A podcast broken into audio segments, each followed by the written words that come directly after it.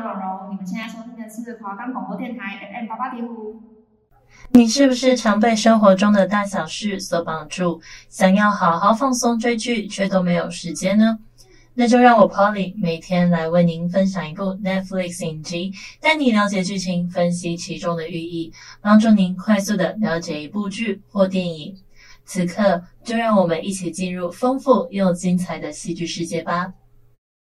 我们的节目可以在 First Story、Spotify、Apple Podcast、Google Podcast、Pocket Cast、SoundOn Player，还有 KKBox 等平台上收听。只要搜寻华冈电台，就能听到我们的节目喽。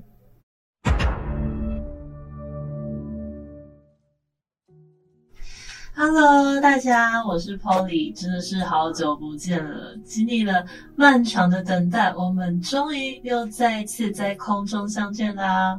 不知道在这两个多月的时间里面，各位巨人们过得好不好啊？我自己是有一些小小的变化啦。什么变化？就就不小心长胖了这样子。就过年的时候吃的太多，寒假。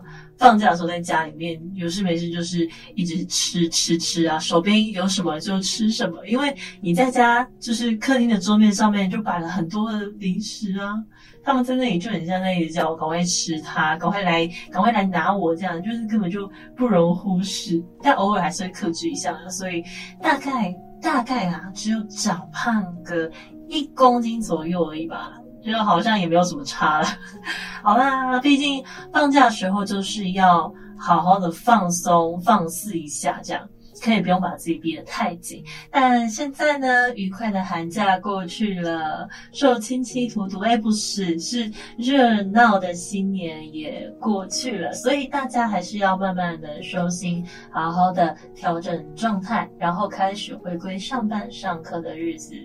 不知道巨人们有没有发现一件事情？我觉得应该是蛮明显的啦，就是这个学期呢，我们的 Kimi 小姐，Kimi 小姐就是上学期跟我一起做节目的主持人，她因为想要自己尝试看看做节目，就自己做节目。哎，你们知道她说什么吗？她说她觉得她过得太安逸了。做什么都太顺利了，这样。他传讯给我看哦，他就说他做的太顺利，然后也没有遇到什么困难，他所以就单飞走了，这样，哇，这是什么人生胜利组的发言啊？我想跟各位说一件事情，就是其实。我 Polly，我在上学期的时候，其实过得非常的不顺利，就是做什么事情都卡关，像什么手机的录影功能出包，然后采访的影片不见，或者是影片画面静止，但是有声音在那边跑，哎，这个很大条嘞，因为这样我就有可能要再跟受访者约第二次的采访。那这个在时间上面就很难安排啊，就还有做的一些东西一直被上面退回重改，很多很多啊，所以啊，新年新气象啊，希望这个学期能够顺利的进行啊。那大家也可以去关照一下 Kimi 小姐啊，她现在的节目叫做小资实验室，一样搜寻华冈电台就可以找到了。好，跟大家寒暄太久，事不宜迟，我就来介绍今天要带给大家的影集哦。今天要介绍的是《僵尸校园》，是一部改编自作家朱东根创作连载于 LINE Webton 上同名漫画的韩国影集，由导演李在奎跟编剧千成日共同打造，在今年的一月二十八日一上线就一直占据 Netflix 排行榜。这一出剧呢，讲述在僵尸病毒肆虐的孝山市高中里面，无路可逃的学生们以及想要营救他们的人们，经历了无法预测的极端状况后发生的故事。那因为角色有点多，所以我们现在就先来介绍主要角色。首先是女主角南温昭，孝山高中二年五班学生。他的成绩不太好，但拥有爽朗的性格，从身为消防员的父亲身上学到许多的求生技能。再来是男主角李青山，他是女主角温昭的同班同学，同时也是青梅竹马，性格稳重、勇敢、坚强，为了守护暗恋对象，就是女主角喽，而竭尽全力。再来是女配角崔南拉。他呢是象山高中二年五班的班长，全校第一名，性格冷静、沉默寡言，总是拒人于千里之外，就像冰山美人一样。接下来是李秀赫，象山高中三年五班学生，原来是不良少年，但如今梦想是成为军人，而痛改前非，努力的学习，凭借出色的运动能力而成为朋友坚强的后盾。最后一个主要角色就是李奎南，孝川高中二年一班复读生，残忍狂暴的校园恶霸，某种程度而言比僵尸还要更加的危险。连 Poly 我在看剧的时候，只要镜头一转到他就。啊，气得牙痒痒的。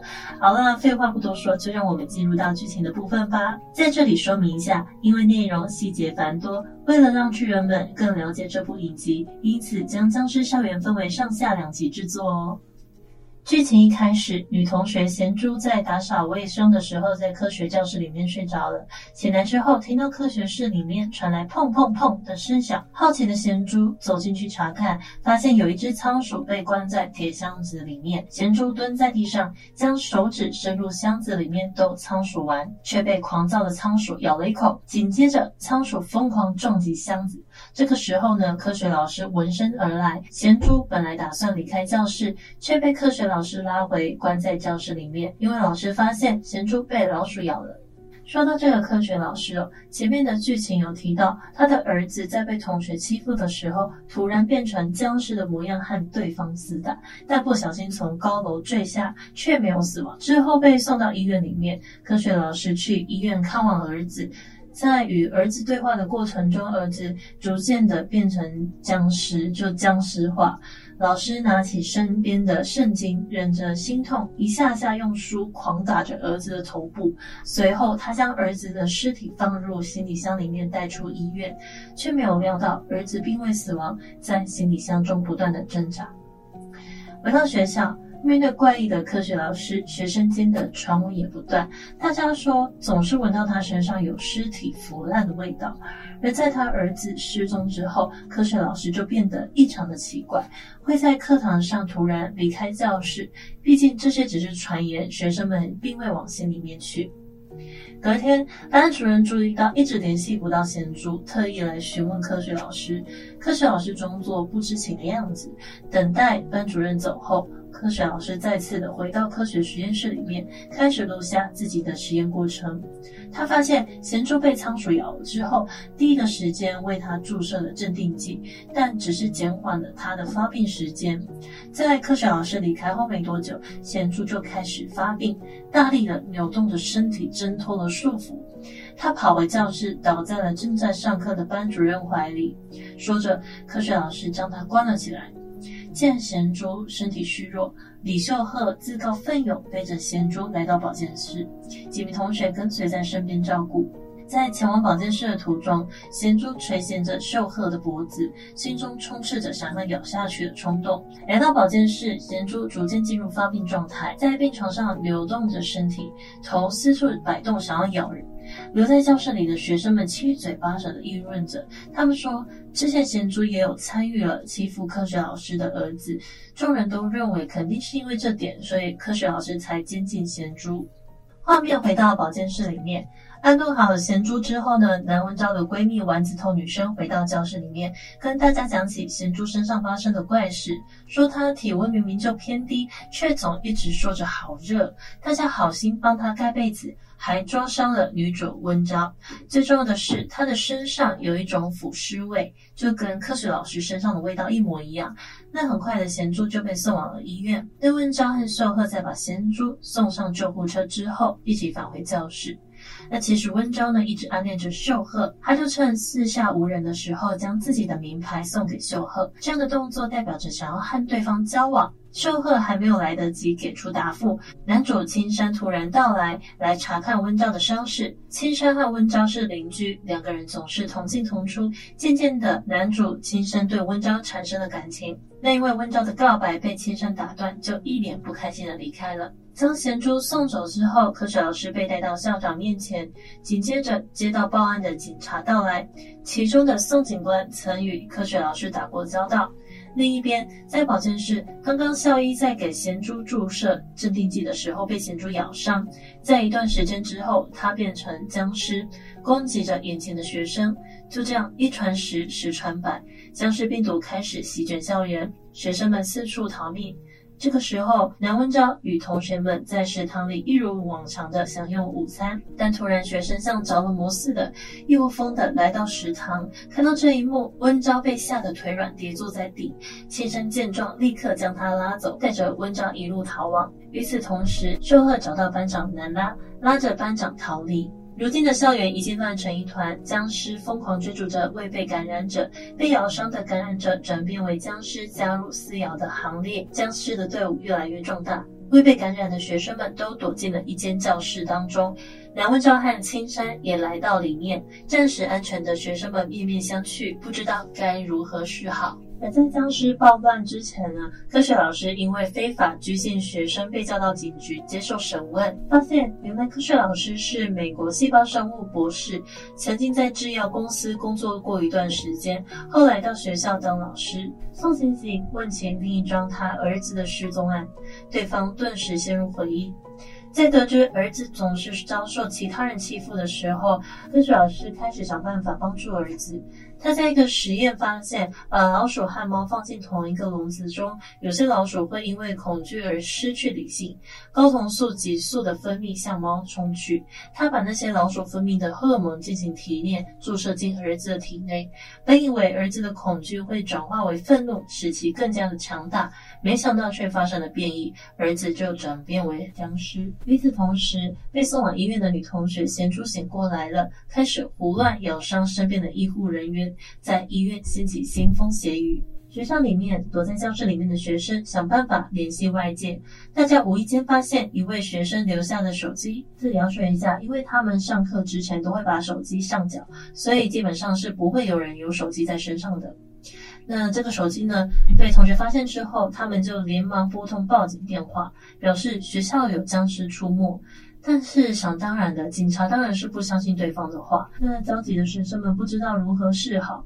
那温昭就联系了消防局，因为他爸爸是消防员，他就称说学校发生重大的火灾。而在消防局工作的温昭父亲听到消息就心急如焚，带着大批队友们前往学校救援。才刚刚打完电话，教室里面就跑来了一位男老师，进门就让大家把门窗都封好。于是男生们就开始封门窗。此时，温昭的闺蜜丸子头女生发现男老师有被咬伤的痕迹，连忙联合众人请老师离开教室。可话音刚落下，老师就发生了变异，四处咬人。而一位女生被咬伤，同样发生了变异。这下教室无法再待下去了，几位男生连忙上前拦住僵尸，掩护众人撤退。大家一路奋战，终于在最后一刻，温昭利用消防水管砸开一间教室的门，大家躲进了教室。可不幸的是，秀鹤因为保护众人而淹没在僵尸海中，不知所终。而唯一一部手机在混战中也遗落在了外面。而在学校外面呢，射箭队的张和力和队员们乘坐巴士赶回学校，没想到在学校门口撞上僵尸。和力和一名男队员带着弓箭进入学校，救下两位与僵尸搏斗的学生。与此同时，班主任躲在广播室里面为大家播报学校的状况，请学生赶快找地方躲起来。躲在教室里面的众人听了广播，一时间茫然无措。温昭就紧紧握住闺蜜的手，给予安慰。没想到，却发现对方开始流出鼻血。原来她在刚才逃亡的时候被咬伤了，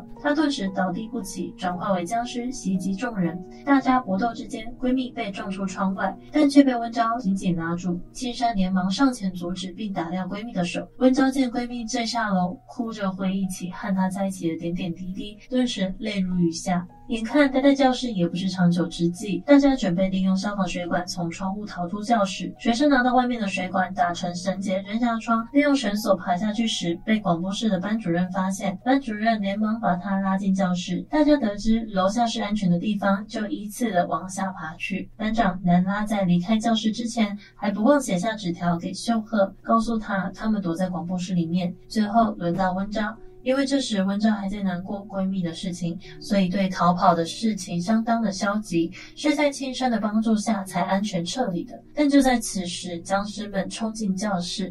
青山来不及逃跑，直接跳下窗外。与此同时，与同学分开的秀鹤并没有被僵尸咬伤，而是躲在美术教室里面，并趁着僵尸袭来之前爬到窗口外。躲在窗外边缘的秀鹤正好看到青山从窗户跳出。看到这里，我真的是觉得哦，是要多巧，这样也可以遇到。还好呢，青山握住了消防水管，但他的脚被一只僵尸抓住。看到这一幕的秀赫纵身一跳。抓住消防带，一点点向下移动，抱住青山的身体，将下方的僵尸踹走。两个人平安来到广播室，与班主任和同学们会合。片刻后，广播室也变得不太安全了。一只僵尸试图通过窗户进入广播室里面。同学锦修，也就是男主青山的死党，他抱起电脑主机砸向僵尸，这才暂时脱离危险。因为面对危机，学生们处于精神高度敏感状态。富家女娜妍说：“看到锦修砸僵尸的时候被抓伤，担心锦修会变异伤害到其他人的安全。”锦修解释：“只是不小心被刮伤了而已。”其他同学也不相信娜妍的话，只当他跟锦修不合，故意针对对方而已。老师见状之后就说：“要不然就让锦修进入广播间隔离一段时间，如果没有发病，就代表他是安全的。”很快，时间过去三十分钟，青山来到广播间门口叫锦修出来，可锦修还在生。娜妍的气在赌气，说一定要待满一小时才要出去。于是班主任就让娜妍进去道歉。眼看大家都目光灼灼地望着自己，娜妍只好来向锦修道歉。进入广播间后，娜妍背对着同学们，看似好心的用手帕擦拭着锦修手上的伤口，但背后的她却是一副丑恶的嘴脸。不管怎么样，就是不向锦修道歉，甚至还大骂他低补兽。低补兽就是低收入户补助受领人。大家得知那也不认错后，纷纷指责他。正说着说着，锦修就发生了变异。锦修情绪崩溃，接受不了自己变异的事实，他忍住内心的恐惧，为了其他同学的安危，他自愿离开教室。可还没打开教室的门，锦修就变成了僵尸。为了保护其他同学，青山将曾经的好友引到窗边，锦修坠楼，同学们沉浸在悲伤中，娜妍却一脸轻松。这时，班长南拉出面揭穿了娜妍的恶毒。班长他亲眼看到娜妍用手帕擦拭了棍子上沾上的僵尸的血，接着又涂抹。抹在锦绣的伤口上，才让锦绣变成僵尸。闻言，娜妍扔出手帕，任由班长南拉检查。班长要娜妍用手帕擦拭自己的伤口，证明清白。娜妍就拿着手帕一阵心虚。那班主任上前阻止他的动作，这已经证明娜妍害死了锦绣。面对大家的指责，娜妍心灰意冷的离开教室，独自游荡在走廊上。此时，班主任在广播室里面叮嘱学生们，无论如何都不敢把一个人逼死，不然生活将变得毫无意义。说完，班主任就跑出了广播室去寻找娜妍。另一边，曾欺负科学老师儿子的校霸尹奎南正藏在食堂的厨房里面。为了保全自己，他多次把其他同学推出，暴露在僵尸面前。就连厨房阿姨见他身处危险之中，叫他赶快躲起来。没想到奎南直接拉住阿姨，直接送给僵尸当食物。除了学校，外面的世界也不太平，病毒已经蔓延至全国。青山高中的一名女生在早上以身体不舒服为由提前早退。离开学校之后，她来到了公园厕所，在里面生下孩子。身为高中生的她无力抚养孩子，便把婴儿放在厕所里面。但当她看到街上的僵尸时，第一反应是担心自己的孩子，她立马返回厕所抱走孩子。在逃亡的路上，女生被僵尸咬伤。为了孩子的安全，她来到一间餐厅，将门锁住。她意识到自己即将变异，急忙将自己的手绑在门把上，防止自己伤害孩子。与女生形成鲜明对比的是政府官员。面对如今的情况，他们命令来救援的温昭父亲优先为官员安排直升机离开。温昭爸爸不愿屈服，他说应该先让老弱者或急诊病患优先撤离。校园完全被病毒侵袭，青山母亲看到新闻之后，不顾自身的安危，翻进学校，看到在操场上已经变成僵尸在游荡的锦修，母亲立马上前询问青山状况。结果僵尸们闻到人的气息，就纷纷扑向了他。此时的校园有两处是暂时安全的，一个是众人所在的广播室，另一个是学校顶楼。两个被校霸欺负的边缘学生在顶楼聊天，其中的女生恩智还被拍下视频裸照。她原本来到顶楼想要寻短，被边缘男生阻止。同病相怜的两个人在顶楼聊着天，期待着学校灭亡。再看看广播室里面，气氛降到冰点，长时间待在广播室也需要面临现实问题。众人在广播室里面做了个简易的马桶，搭个临时卫生间。现在大家能做的就是尽可可能撑下去，等待救援。在大家等待的时候，校霸魁南从厨房逃离，来到了室外。本想骑着脚踏车离开，却被僵尸追逐。他手持利刃与之搏斗，最后来到了校长室。除了他，一名直播主也在街上与丧尸周旋。直播主为了赚取收视率，深入校山室为粉丝们直播。路上遇到僵尸的他，本想找个安全的地方躲藏，没想到却被僵尸们追赶，外界乱成一片。宋刑警找科学老师算账，老师回忆起从前，说他儿子和其他几名学生被校霸欺负的时候，学校不愿声张，最后以学生们之间的玩闹做处理。他无奈之下，只能为儿子办理转学。可校霸等人阴魂不散，看着儿子一副狼狈的模样，老师内心愤怒，最终选择把儿子变成怪物。宋刑警询问消灭病毒的方法，却得到了否定的回答：病毒无法抑制。过没多久，警局内部也被传染了。看着宋刑警与僵尸们搏斗，科学老师的最后一丝善念被唤醒，交代宋刑警去学校科学办公室拿回笔电，里面有解决病毒的方法。说完，科学老师转身拦住僵尸，为宋刑警争取逃亡时间。第二天，众人想到用手机向外界求助，但唯一有手机的地方就是教务处。千山和秀赫自告奋勇去找手机。他们刚进入教务室，就看到被拍裸照的恩智正在砸手机。原来是校霸尹奎南将他的影片设置为定时发布，心急的他这才来毁坏手机。千山趁着对方不注意，想拿走一部手机，反被恩智发现，吸引来了其他僵尸。千山抓紧时间寻找完好的手机，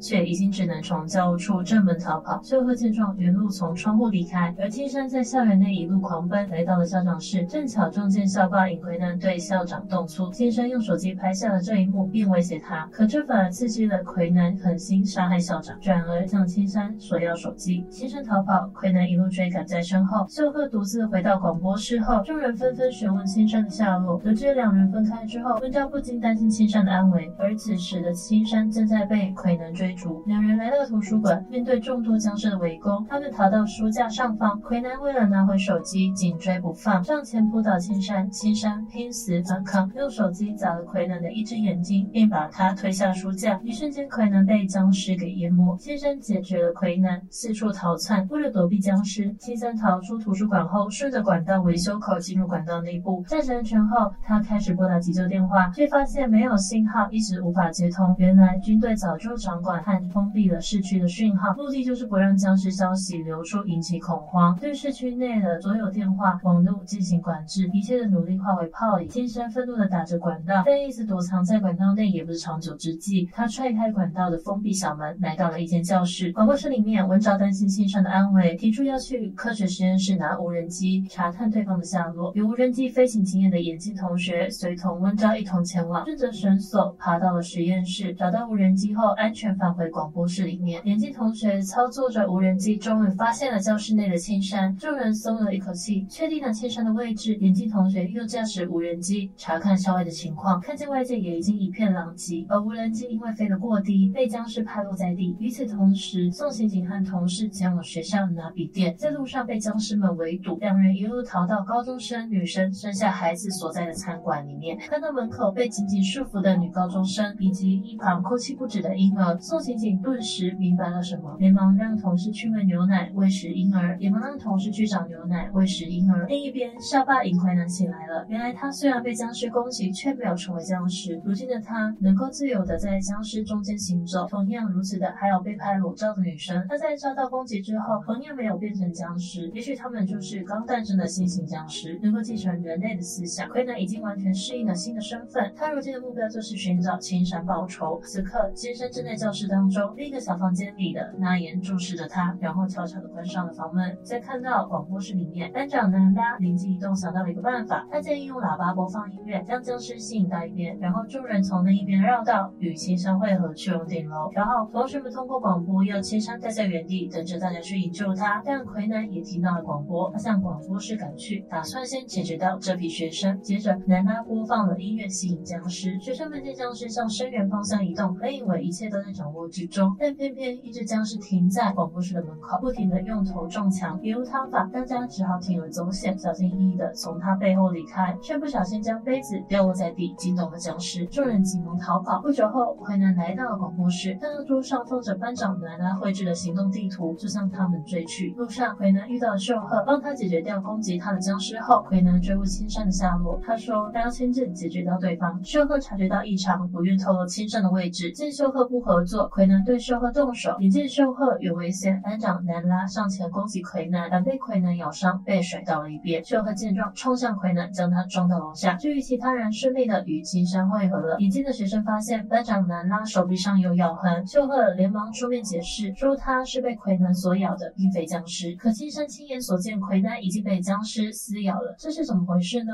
为了大家的安全，班长自愿离开教室。可秀赫上前拉住南拉，对着众人说：“一旦南拉变异，他会第一时间将班长推下楼。”众人就这样等待着。南拉的眼睛逐渐发红，被秀赫跳动的脖颈吸引。见秀赫有危险，青山上前攻击班长，但被秀赫和温昭制止。瞬间，南拉清醒，他坦诚，刚才那一刹那，他真的很想要咬住秀赫。如今看来，他已经被感染了，离开教室才是对的选择。面对班长的去留问题，同学们发生争执。温昭执意留下班长，表示之前变成丧尸的学生手都是冰凉的，但班长的手很暖和。但有女同学坚持己见，想要赶走班长。那为了让大家安心，秀赫将南拉的手和自己的手绑在一起，这样一来，即使班长发病，也无法攻击他人。学生们被关在教室里面，逐渐感觉到口渴。那眼看着隔间里面的饮料，本想为大家送水，却突然听到众人对他的抱怨。那眼停下手边的动作，将门锁住。忽然，学生们注意到旁边被锁的隔间，想要暴力的打开房门，却没有能成功。这时，同学发现一台 DV，就是摄影机。学生们开始轮流拍下想要说的话。温昭通过录影告诉父亲，他希望父亲一切平安，哪怕不来救他也没关系，但如果能来，肯定是最好的。与此同时，文昭的父亲带着政府官员乘坐直升机来到安全区域，被带到小房间里面进行隔离。但文昭爸爸及其女儿打倒了来送餐的警卫，换上他们的服装，想要离开这里去救文昭。他翻越高墙逃到外面，却被武装人员发现。面对身后猛烈的射击，文昭爸夺命狂逃，跳入水中，不慎被子弹打中。但他细细对女儿的爱，奋力去营救女儿。教室里，学生们用 DV 记录下想说的话。温昭录完后，把 DV 交给秀赫，但他与班长南拉都觉得如今已没什么好说的。班长南拉只是询问秀赫为何要如此冒险与自己捆绑。秀赫回答，因为他一直喜欢班长。听见表白，班长心中有些触动，他举起 DV，只留下短短一句话，说：“秀赫，我喜欢你。”说完，班长转头就给秀赫一个吻。或许生命不久后就会终止于此，但所幸两人都在死前很喜欢的人表达了心得到回应的秀赫忍不住笑意，紧紧握住了班长的手。好的，上半部的剧情就先说到这里啦。不知道巨人们看到这里有什么感想？那今天来说说上半部影集和漫画的不同之处吧。首先是病毒的来源，在影集里面是源于科学老师李炳灿的实验之中。